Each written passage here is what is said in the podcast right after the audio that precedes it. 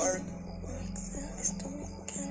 Por el money ando a work, work, work, hey, work, work, work, work. Por el money ando a work, work, work, work. Por mi gang ando a work, work, work, work. Y los tuyos son pro, bro, bro, bro. Quiero mucha lana, me como uno de rama, tengo línea sana, me yo a tu perra en mi cama en la mañana, la vida de la calle, la vida de la ganga, nos picó la araña, metidos en la trampa, mami das yo te vi en el club, ando hasta el piso y moviendo ese culo, moviendo ese culo, moviendo ese booty, moviendo ese culo, el de Rolando con el japone, en el aire todas las foris.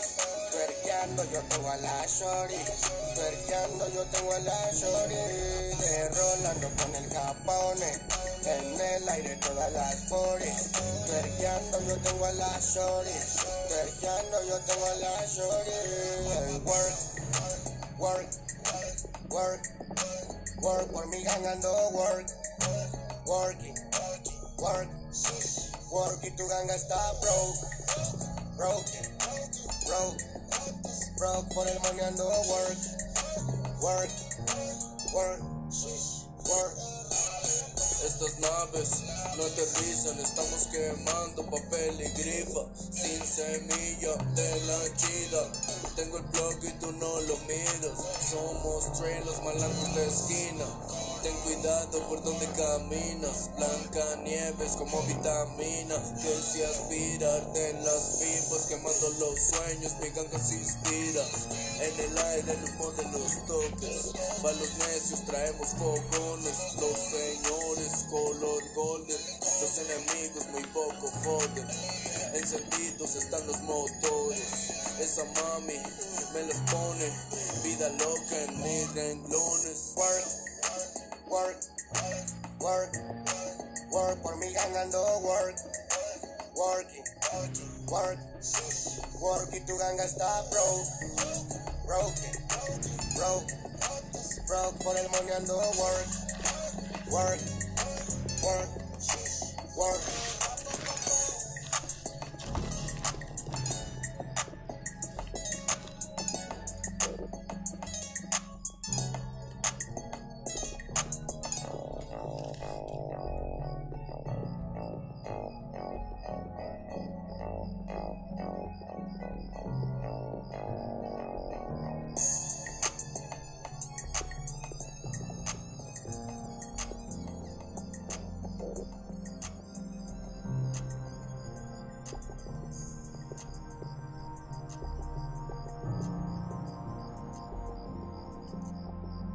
¿Qué tal amigos? Buenas noches, muy buenas noches, ¿cómo están?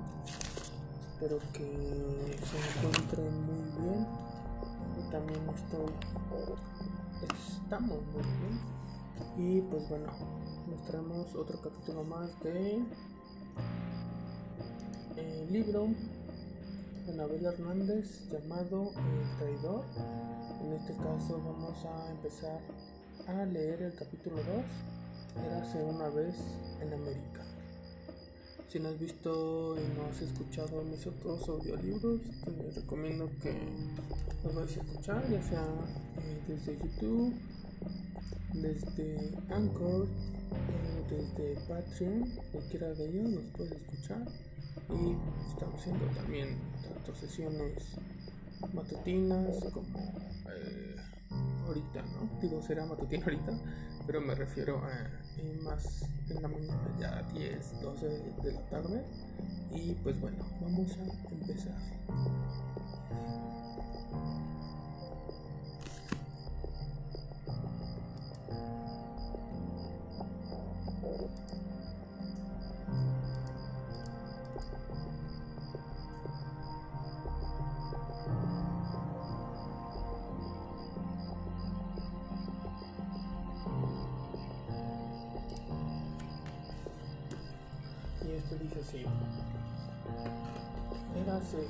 Vez en América. Es el fastuoso César Palas de Las Vegas el más deslumbrante y llamativo del strip, donde las noches eran infinitas y la campaña corría a borbotones, con la misma facilidad que los miles de dólares en las mesas de juego. El diligente gerente de caja Donald Klinkler estaba al tanto de uno de sus clientes VIP, el prominente cubano Antonio Cruz Vázquez. Corría el mes de diciembre de 1977 y Cruz Vázquez era uno de los poquísimos clientes del César que tenía línea de crédito de un millón de dólares. Nico, como le llamaban, era el cliente perfecto, atractivo a sus cincuenta y tantos años, elegante, derrochador, ludópata y buen perdedor. En dos años y medio había perdido 2.9 millones de dólares, con la misma gracia que la de su sonrisa.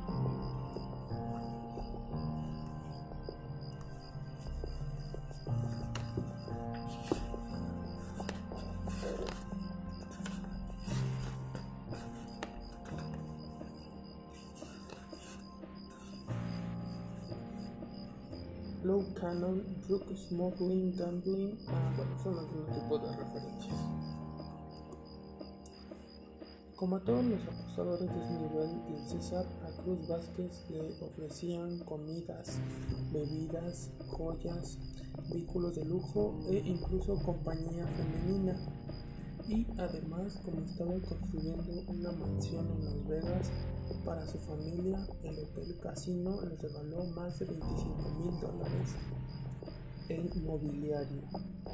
Luego de trabajar en un banco de Las Vegas, en el Hotel Fremont, el Horse Show y el Desert Inn, donde lo había visto casi todo, Kinkler no veía con ojos particulares a Nico, quien siempre se conducía de manera elegante y educada, como cualquier otro hombre de negocios. Además, en el César, como el resto de casinos en Nevada, era de mal gusto indagar sobre el origen del dinero de sus clientes.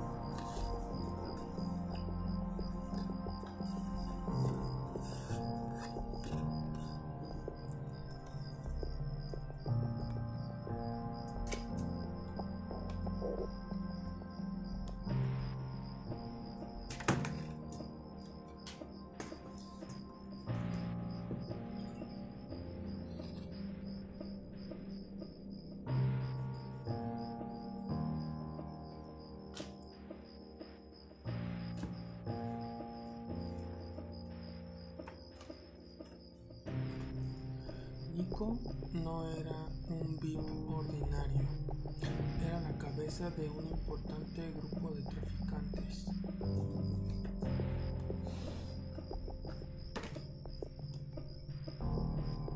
de heroína proveniente de México que vendía anualmente cerca de 300 kilos de heroína.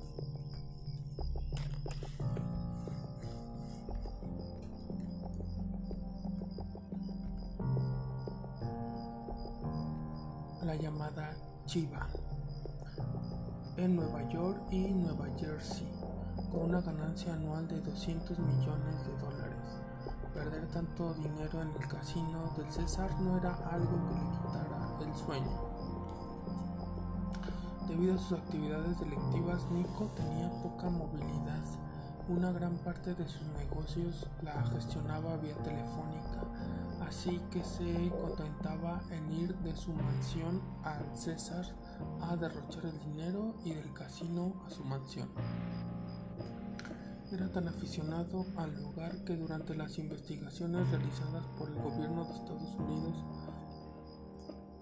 sobre sus actividades ilícitas, descubrieron que el dinero que usaba el clan para pagar los envíos de drogas estaba envuelto en papel bancario del César Palace y que Andrews Rockford, uno de sus principales cómplices, era croupier en la mesa de blackjack del mismo casino. El 28 de enero de 1978, la buena fortuna de Nico terminó. No fue ninguno de sus hombres el que lo traicionó, sino su llamativo modo de vida y el maldito teléfono. Lo arrestaron en su residencia de Las Vegas en un operativo que de forma simultánea, se llevó a cabo en Nueva York y Nueva Jersey. Lo detuvieron a él y otros 10 cómplices. Durante un año, la banda acusada de distribuir la heroína oscura mexicana había sido investigada y estuvo bajo vigilancia e interceptación telefónica. La indagatoria comenzó en Nueva Jersey por la Fuerza de Ataque contra Narcóticos y continuó por la DEA en Las Vegas. Mientras Nico iba y venía todos los días del César exhibiendo su encanto y sus lujos, era vigilado las 24 horas.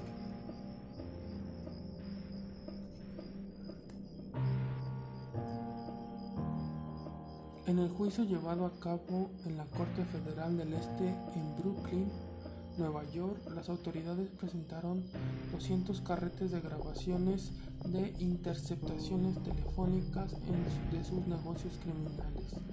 Solo puedo cometer un error en mi parte del negocio, dijo Nico amargamente a los agentes en el momento en que lo arrestaron. Ustedes pueden cometer un error cada semana.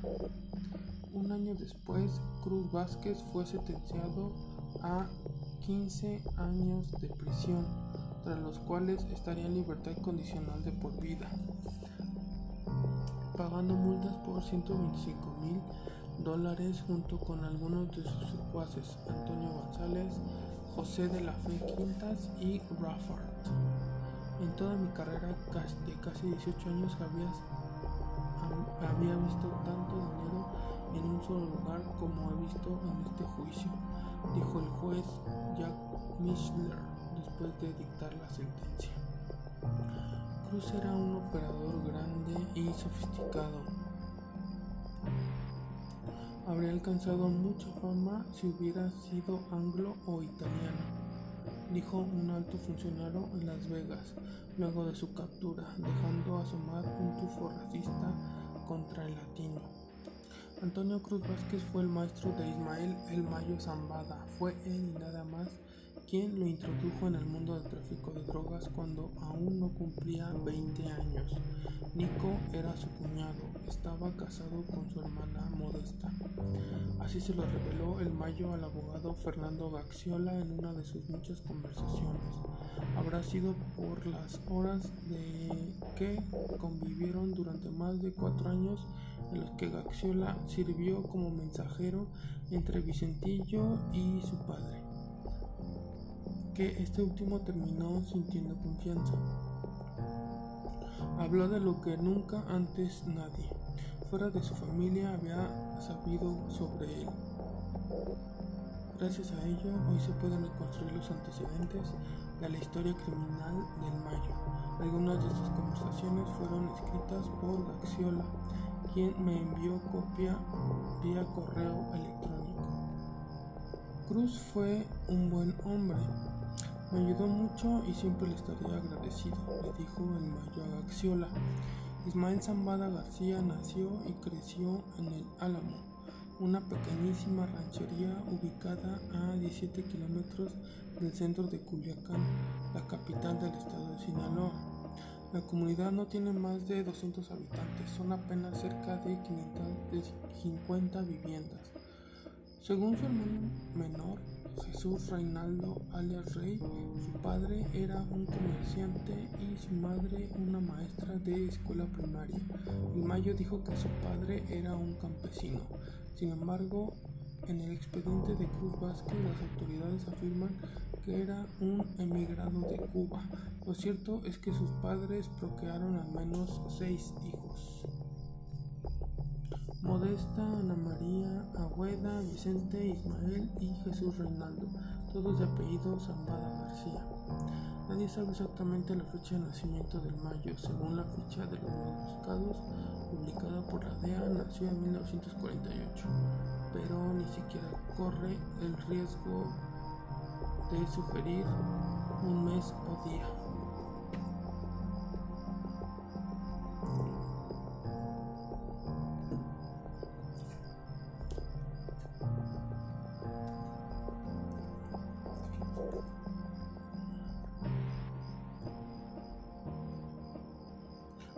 Que en las áreas de inteligencia mexicanas consideran como sus probables fechas de nacimiento 27 de julio de 1927, 1 de enero de 1948, 23 de mayo de 1949, 30 de enero de 1950, 21 de julio de 1951, 21 de marzo de 1952 y 27 de julio de 1956.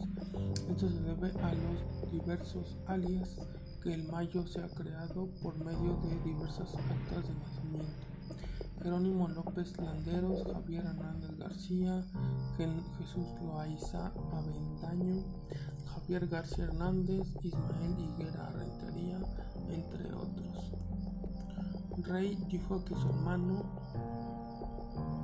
es 12 años mayor que él. Si Rey nació en agosto de 1981, eso significa que el capo habría nacido en 1949. Axiola me confirmó que nació en enero de 1949, así que en 2019 el mayo cumplió 70 años.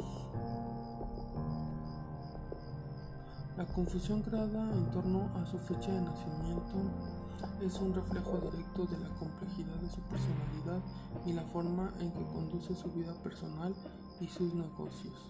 El modo en que terminó la carrera criminal de Nico, su mentor le dio una lección de por vida. Hasta ahora, el Mayo no ha cometido el error fatal que lo lleve a la muerte o, peor aún, a la.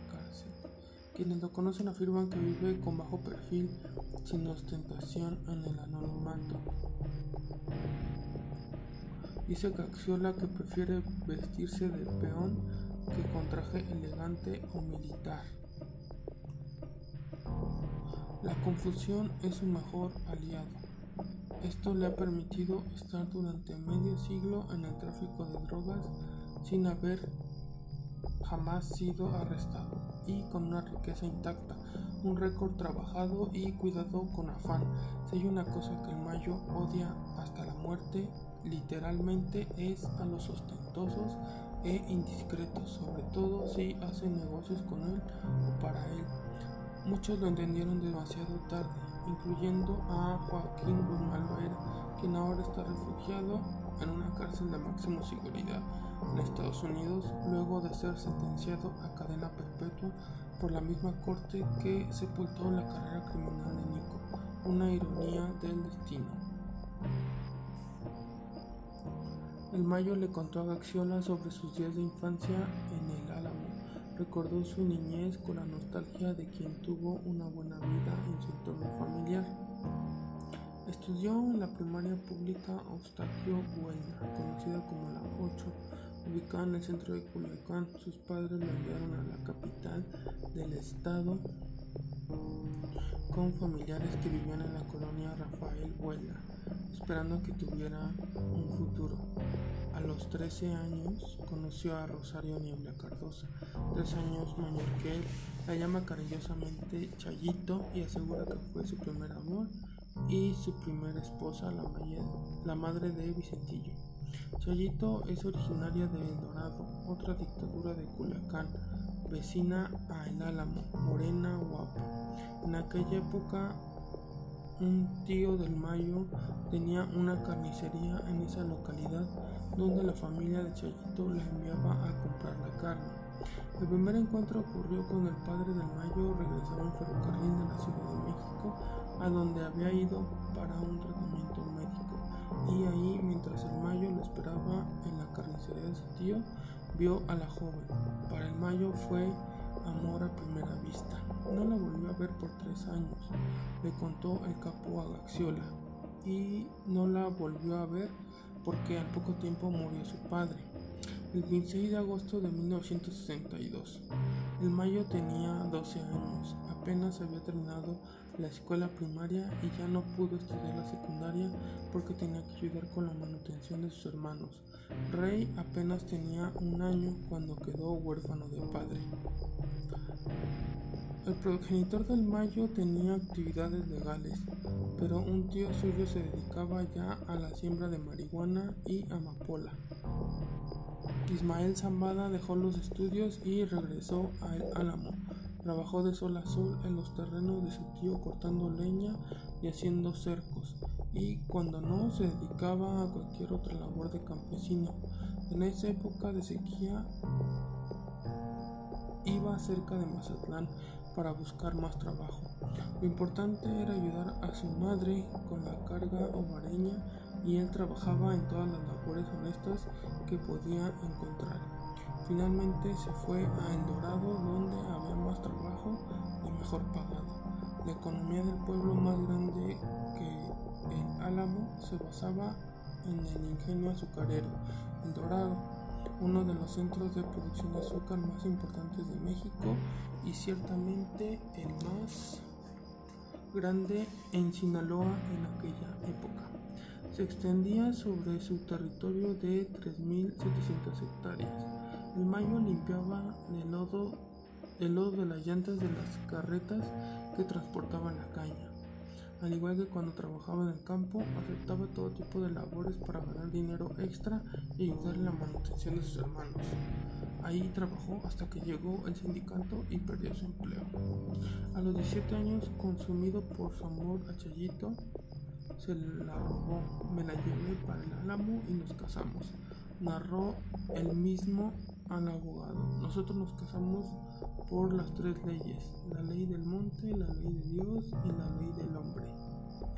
Suelen decir Rosario Niebla Cardosa cuando habla de su matrimonio con el Mayo, según lo escuchó decir Gaxiola.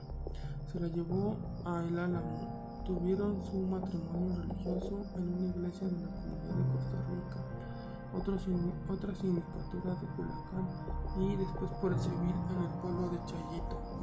Cuando el Mayo perdió su empleo en el ingenio azucarero, consiguió trabajo de chofer manejando un camión que movía productos agrícolas en la zona del Dorado.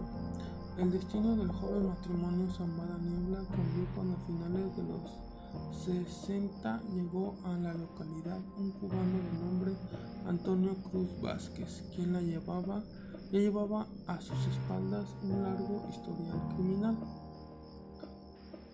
Nico era originario de La Habana, Cuba, cuando a sus 32 años triunfó la revolución y Fidel Castro derrocó a Fulgencio Batista en 1959, se convirtió en capitán de la Policía Nacional de su país, según los registros del gobierno americano. Tiempo después apareció en Nicaragua algunos afirman que ahí trabajó con la CIA cuando estaba en el poder del dictador Anastasio Somoza, quien contaba con la simpatía de Estados Unidos. Se afirma que luego de su arresto en Las Vegas, un policía lo interrogó sobre esto, pero Nico se negó a hablar. En la década de 1960, Cruz Vázquez consiguió un certificado de nacimiento falso que decía que había nacido en Puerto Rico. Más tarde viajó a Estados Unidos donde fue arrestado por lo menos tres veces antes de convertirse en el señor de la heroína en Nueva York y Nueva Jersey.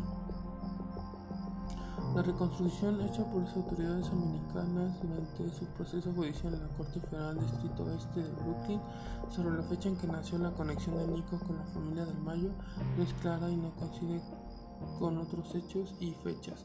Lo cierto es que tras su penúltimo encarcelamiento en Estados Unidos, viajó a Sinaloa, donde conoció a Modesta Zambada García, la hermana del Mayo. Se casó con ella y adquirió la nacionalidad mexicana. El nombre de Modesta y el apellido Zambada aparecieron en las investigaciones de las autoridades americanas contra Nico desde 1937, así como en las noticias publicadas sobre el poderoso narcotraficante cubano. Las operaciones de contrabando de drogas que dirigió Cruz Vázquez estuvieron bien organizadas y bien engrasadas. Se originaron en la granja familiar Vázquez Zambada, cerca de Culiacán, en el estado mexicano de Sinaloa dijo públicamente una de las autoridades cuando explicó el esquema del tráfico de, drogas. La familia Zambada le garantizó la producción de heroína a Nico. Sinaloa era famoso por la extensa producción de amapola, donde saca la goma de opio con la que a su vez se produce la llamada heroína oscura. La mercancía se empacaba y se enviaba en, en, maletas vía aérea desde Sinaloa hasta otro destino de México y de ahí en complicidad con empleados de Euroméxico y responsables del equipaje cambiaban las etiquetas de las maletas y estas viajaban a Tucson, donde otros empleados sobornados por la aerolínea cruzaban las maletas por aduanas, según se supo por medio del expediente criminal. Hacia los 19 años, el Mayo se convirtió en narcotraficante. Gracias a su cuñado cubano. Y en padre de familia a los 20, gracias a Chayito, su progenitora, María Teresa Maitecita, como él le llama cariñosamente. Nació el 17 de junio de 1969. Fue cuando Chayito estaba embarazada que el Mayo hizo su primera siembra de droga. Le contó él mismo al abogado Gaxiona.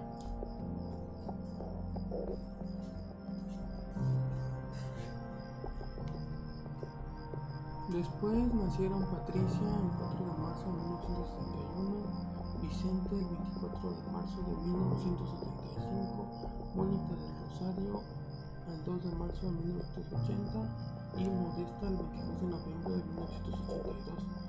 El corazón del Mayo aún está ligado a la historia de El Álamo. Ahí tiene una casa de campo que es en realidad su casa principal, reveló Gaxiola. Actualmente sigue siendo una comunidad pequeña pero limpia y organizada.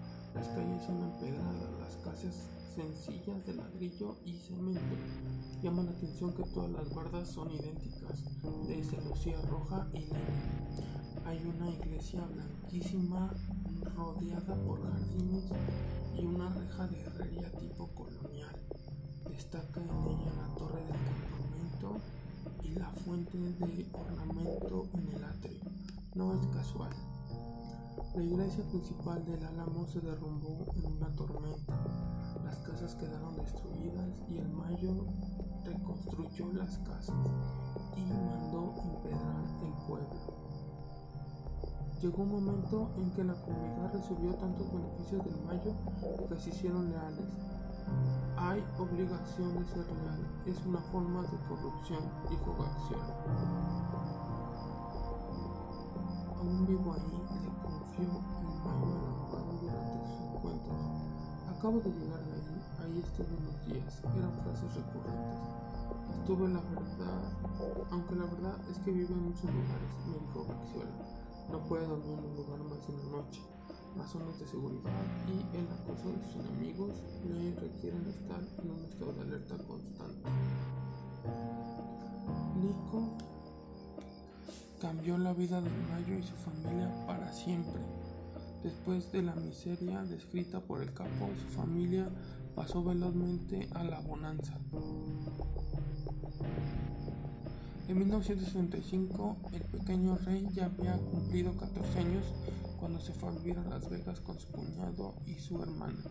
Ahí estuvo seis meses, estudió seis meses en la escuela secundaria, quien había quedado huérfano al año de nacimiento y cuya madre había trabajado incansablemente para dar de comer a sus hijos, era seguramente el único chico de la clase que manejaba un flamante Porsche. Nico se lo regaló tal vez para compensar el hueco de su orfa orfandad. El Mayo era un campesino. ¿Qué opciones de vida hay en el Triángulo Dorado? Me dijo Gaxel un día. Ante mi respuesta contestó, ¿eres arquitecto de tu propio destino? Sí, cómo no. Eso dirá la gente de la Sierra de Oaxaca. El Mayo ha dicho a su, a su, familia que lo hizo para salir de la pobreza. Él no vive en palacios, no usa joyas, no es ostentoso. Nadie que lo conozca podrá decir algo así de él, añadió. Era una larga, en una larga entrevista que le hice a un exfuncionario de la Dirección Federal de Seguridad, a quien denominé el informante en mi libro Los Señores del Narco, Grijalvo 2010, me explicó que en 1970 no existían los cárteles de la droga, sino que eran bandas conocidas como clicas que se dedicaban a sembrar marihuana y amapola y luego la traficaban a Estados Unidos. Todo se hacía con permiso del gobierno que entonces presidía Luis Echeverría Álvarez. Para traficar, los sembradores debían pagar una especie de impuesto para que una parte de sus ganancias llegara a los bolsillos del gobierno. Eran fajos y fajos de billetes verdes dólares, dijo el exfuncionario. Ese dinero del narco ayudó a crear fortunas de la noche a la mañana en autoridades y empresarios. El secretario de Gobernación, el secretario de la Defensa, el Procurador General de la República y hasta el presidente tenían conocimiento de estos acuerdos y los pagos correspondientes. No había casi ningún cargamento que no pasara por el permiso o vigilancia del ejército, la DFS y la policía judicial. El narcotráfico era un asunto del Estado. El propio gobierno tenía bajo su control los sembradíos. En 1975 inició en México la llamada Operación Cóndor, patrocinada por Estados Unidos para supuestamente combatir la siembra de marihuana y amapola. El gobierno americano proporcionó equipo aéreo, radares y entrenamiento oficiales del gobierno mexicano, pero en realidad todo estaba arreglado, dijo el exfuncionario. El Mayo comenzó a construir su imperio justo a la par de la Operación Cóndor, por el relato de Vicentillo y lo que él mismo Mayo le dijo a Gaxiola, se corrobora que eso nunca lo detuvo a él ni a otros narcos. En efecto, todo estaba arreglado. En muchas ocasiones fui yo uno de los hombres que recibían las oficinas de los narcotraficantes para recibir el pago de sus impuestos. Fue así como el representante de la DFS, conoció personalmente a Mayo. En 1978 en Culiacán, Sinaloa, en Mayo se presentaba con su pago de impuestos en la oficina, aseguró. Para él, que conoció directamente a Mayo, no había ninguna duda. El verdadero jefe del Chapo es Ismael Zambada.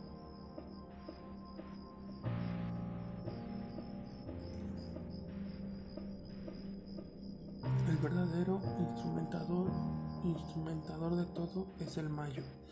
Él y el Chapo se conocían, tenían amigos comunes pero al principio no trabajaban juntos. El Mayo siempre ha sido independiente. Es gente de temor, gente de mucho respeto. El Mayo cuando mata, mata, pero entonces las reglas de los narcos eran distintas. Eran incapaces de atentar contra la población civil. El inicio de la guerra criminal del Mayo a gran escala, contrario a lo que se había dicho hasta ahora, fue en Estados Unidos, específicamente Los Ángeles.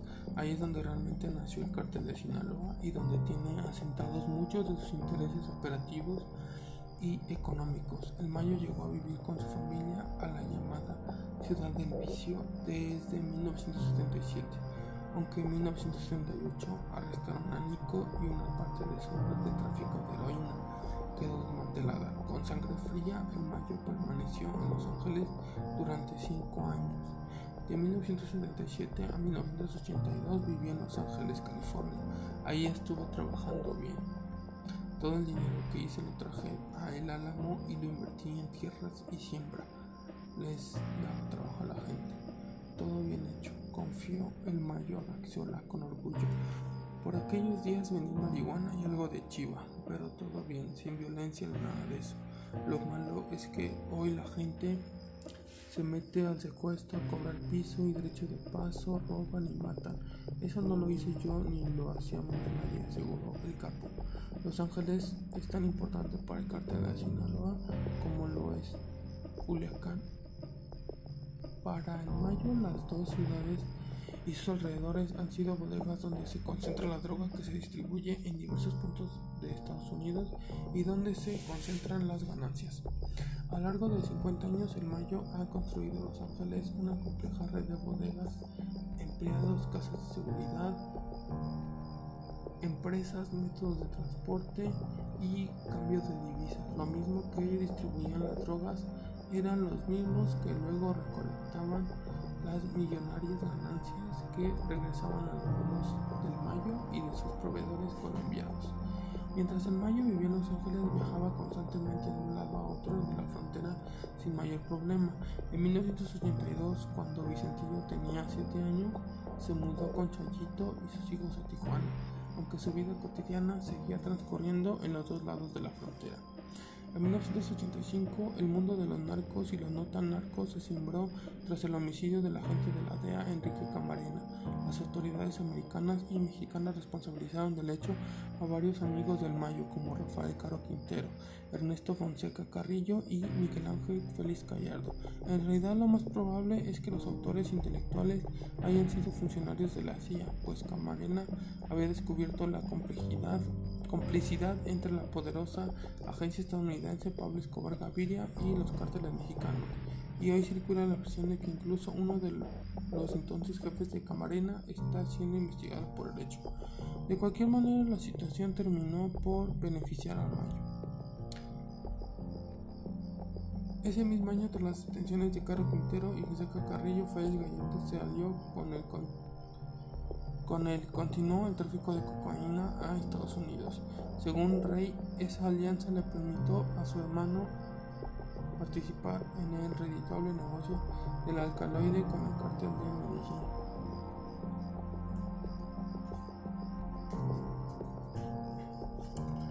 Félix Gallardo estuvo libre todavía durante algunos años hasta que en abril de 1989 lo prendieron en Guadalajara Meses después detuvieron a Amado Carrillo Fuentes, su ahijado en Sinaloa. Por fortuna para él, se presentó con el nombre de Juan Carlos Barrón y dijo que se dedicaba a la ganadería. A pesar de que lo acusaban de delitos contra la salud y tráfico de armas, curiosamente a Amado lo liberaron rápidamente y quienes lo esperaban en el negocio con los brazos abiertos fue justamente el Mayo, su padrino. En cuanto a Maido consiguió la libertad, Joaquín Guzmán Loera comenzó a trabajar para él. En ese entonces el capo, el Chapo era solo un conocido del Mayo. Lo primero que hizo el Mayo con las ganancias que obtuvo del narcotráfico fue dedicarse legalmente a la agricultura y ganadería. Era un hombre de visión y en realidad le gustaba vivir del campo, pero no como peón cuando iniciaba una empresa, al igual que la narcotráfico, debía ser a gran escala. No despilfarró todo en mujeres ni lujos, pero no esto de modo tal que su dinero sucio financiara un negocio legal. Así lavaba el dinero y lo movía con más facilidad. Con diversos nombres falsos, el Mayo siempre se presentaba como ganadero. Lo era. Desde 1984 comenzó a comprar terrenos en las sindicaturas del Salado, El Dorado, Quila y Puerto Rico. El 2 de febrero de 1988, el Mayo creó la primera empresa legal de su imperio, Nueva Industria de Ganaderos de Culiacán, Nueva Industria, con la ayuda del notario público Matías Santiago Astengo Verdugo. La empresa tenía 100.000 acciones de un valor de mil pesos de aquella época y contaba con 7 socios o prestanombres enlistados.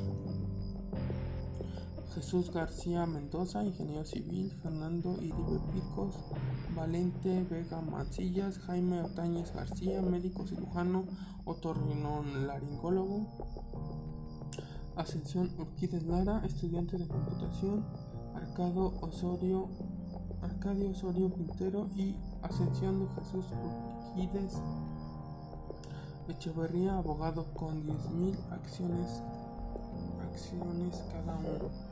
Llama la atención que estas personas que se presentaron a participar en la operación del Mayo tenían títulos universitarios y casi todos eran vecinos de la colonia residencial Las Quintas en Culiacán.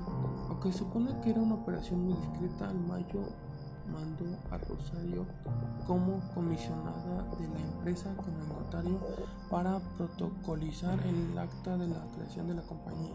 Tan solo 27 días después de la creación de la empresa, su capital aumentó de 100 millones a 1.200 millones de viejos pesos.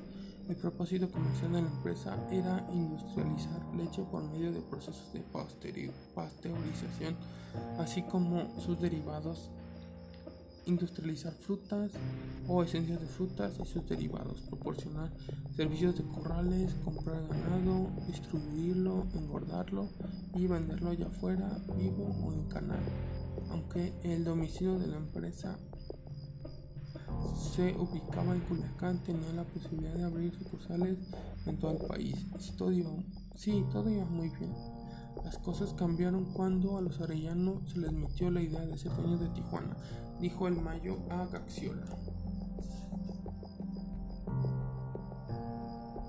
Y bueno, hasta aquí llega el segundo capítulo de este excelente libro El traidor de Nabel Hernández. Este capítulo que vamos a leer se llama Érase una vez en América. Entonces, este, pues bueno, si no han visto los otros, ya llevamos el video de introducción, el video del capítulo 0 y parece que también el video de eh, capítulo 1, Soy el hijo del Mayo, y este que era hace una vez en América, es el segundo capítulo. Y pues bueno, espero que, les haya gustado. Eh, a mí me, está encantando mucho este libro, espero que ustedes también. Y pues bueno, el siguiente capítulo eh, es el 3, se llama Hijo de Tigre y pues próximamente también lo vamos a estar subiendo tanto aquí en YouTube como en Anchor, como en Patreon. Si te, gusta patrocinarme, te gustaría, desde un dólar me se puede. Y eh, también te dejo aquí abajo mis redes sociales: Facebook, Twitter, Instagram para que me agregues y ahí también subo mucha información, memes, artículos científicos, parte de estos links de audiolibro eh, y más cosas, y no textos traducidos. Entonces, eh, también te dejo en mi correo de contacto para cualquier asesoría personal o en cuanto a profesional, tecnologías de información, programación, automatización, aseguramiento de calidad y asesorías personales, nutricionales o para llevar tu cuerpo a un nivel, el nivel que tú quieres, musculado, también ahí estamos, ¿vale? Entonces también escúchame ahí en Crazy Podcast, me parece también en Google Podcast, Google Podcast, eh, Spotify y Anchor, así como otras muchas plataformas de podcast. Entonces yo espero que les haya gustado este nuevo capítulo y pues nos vemos en el siguiente episodio amigos. Muchísimas gracias.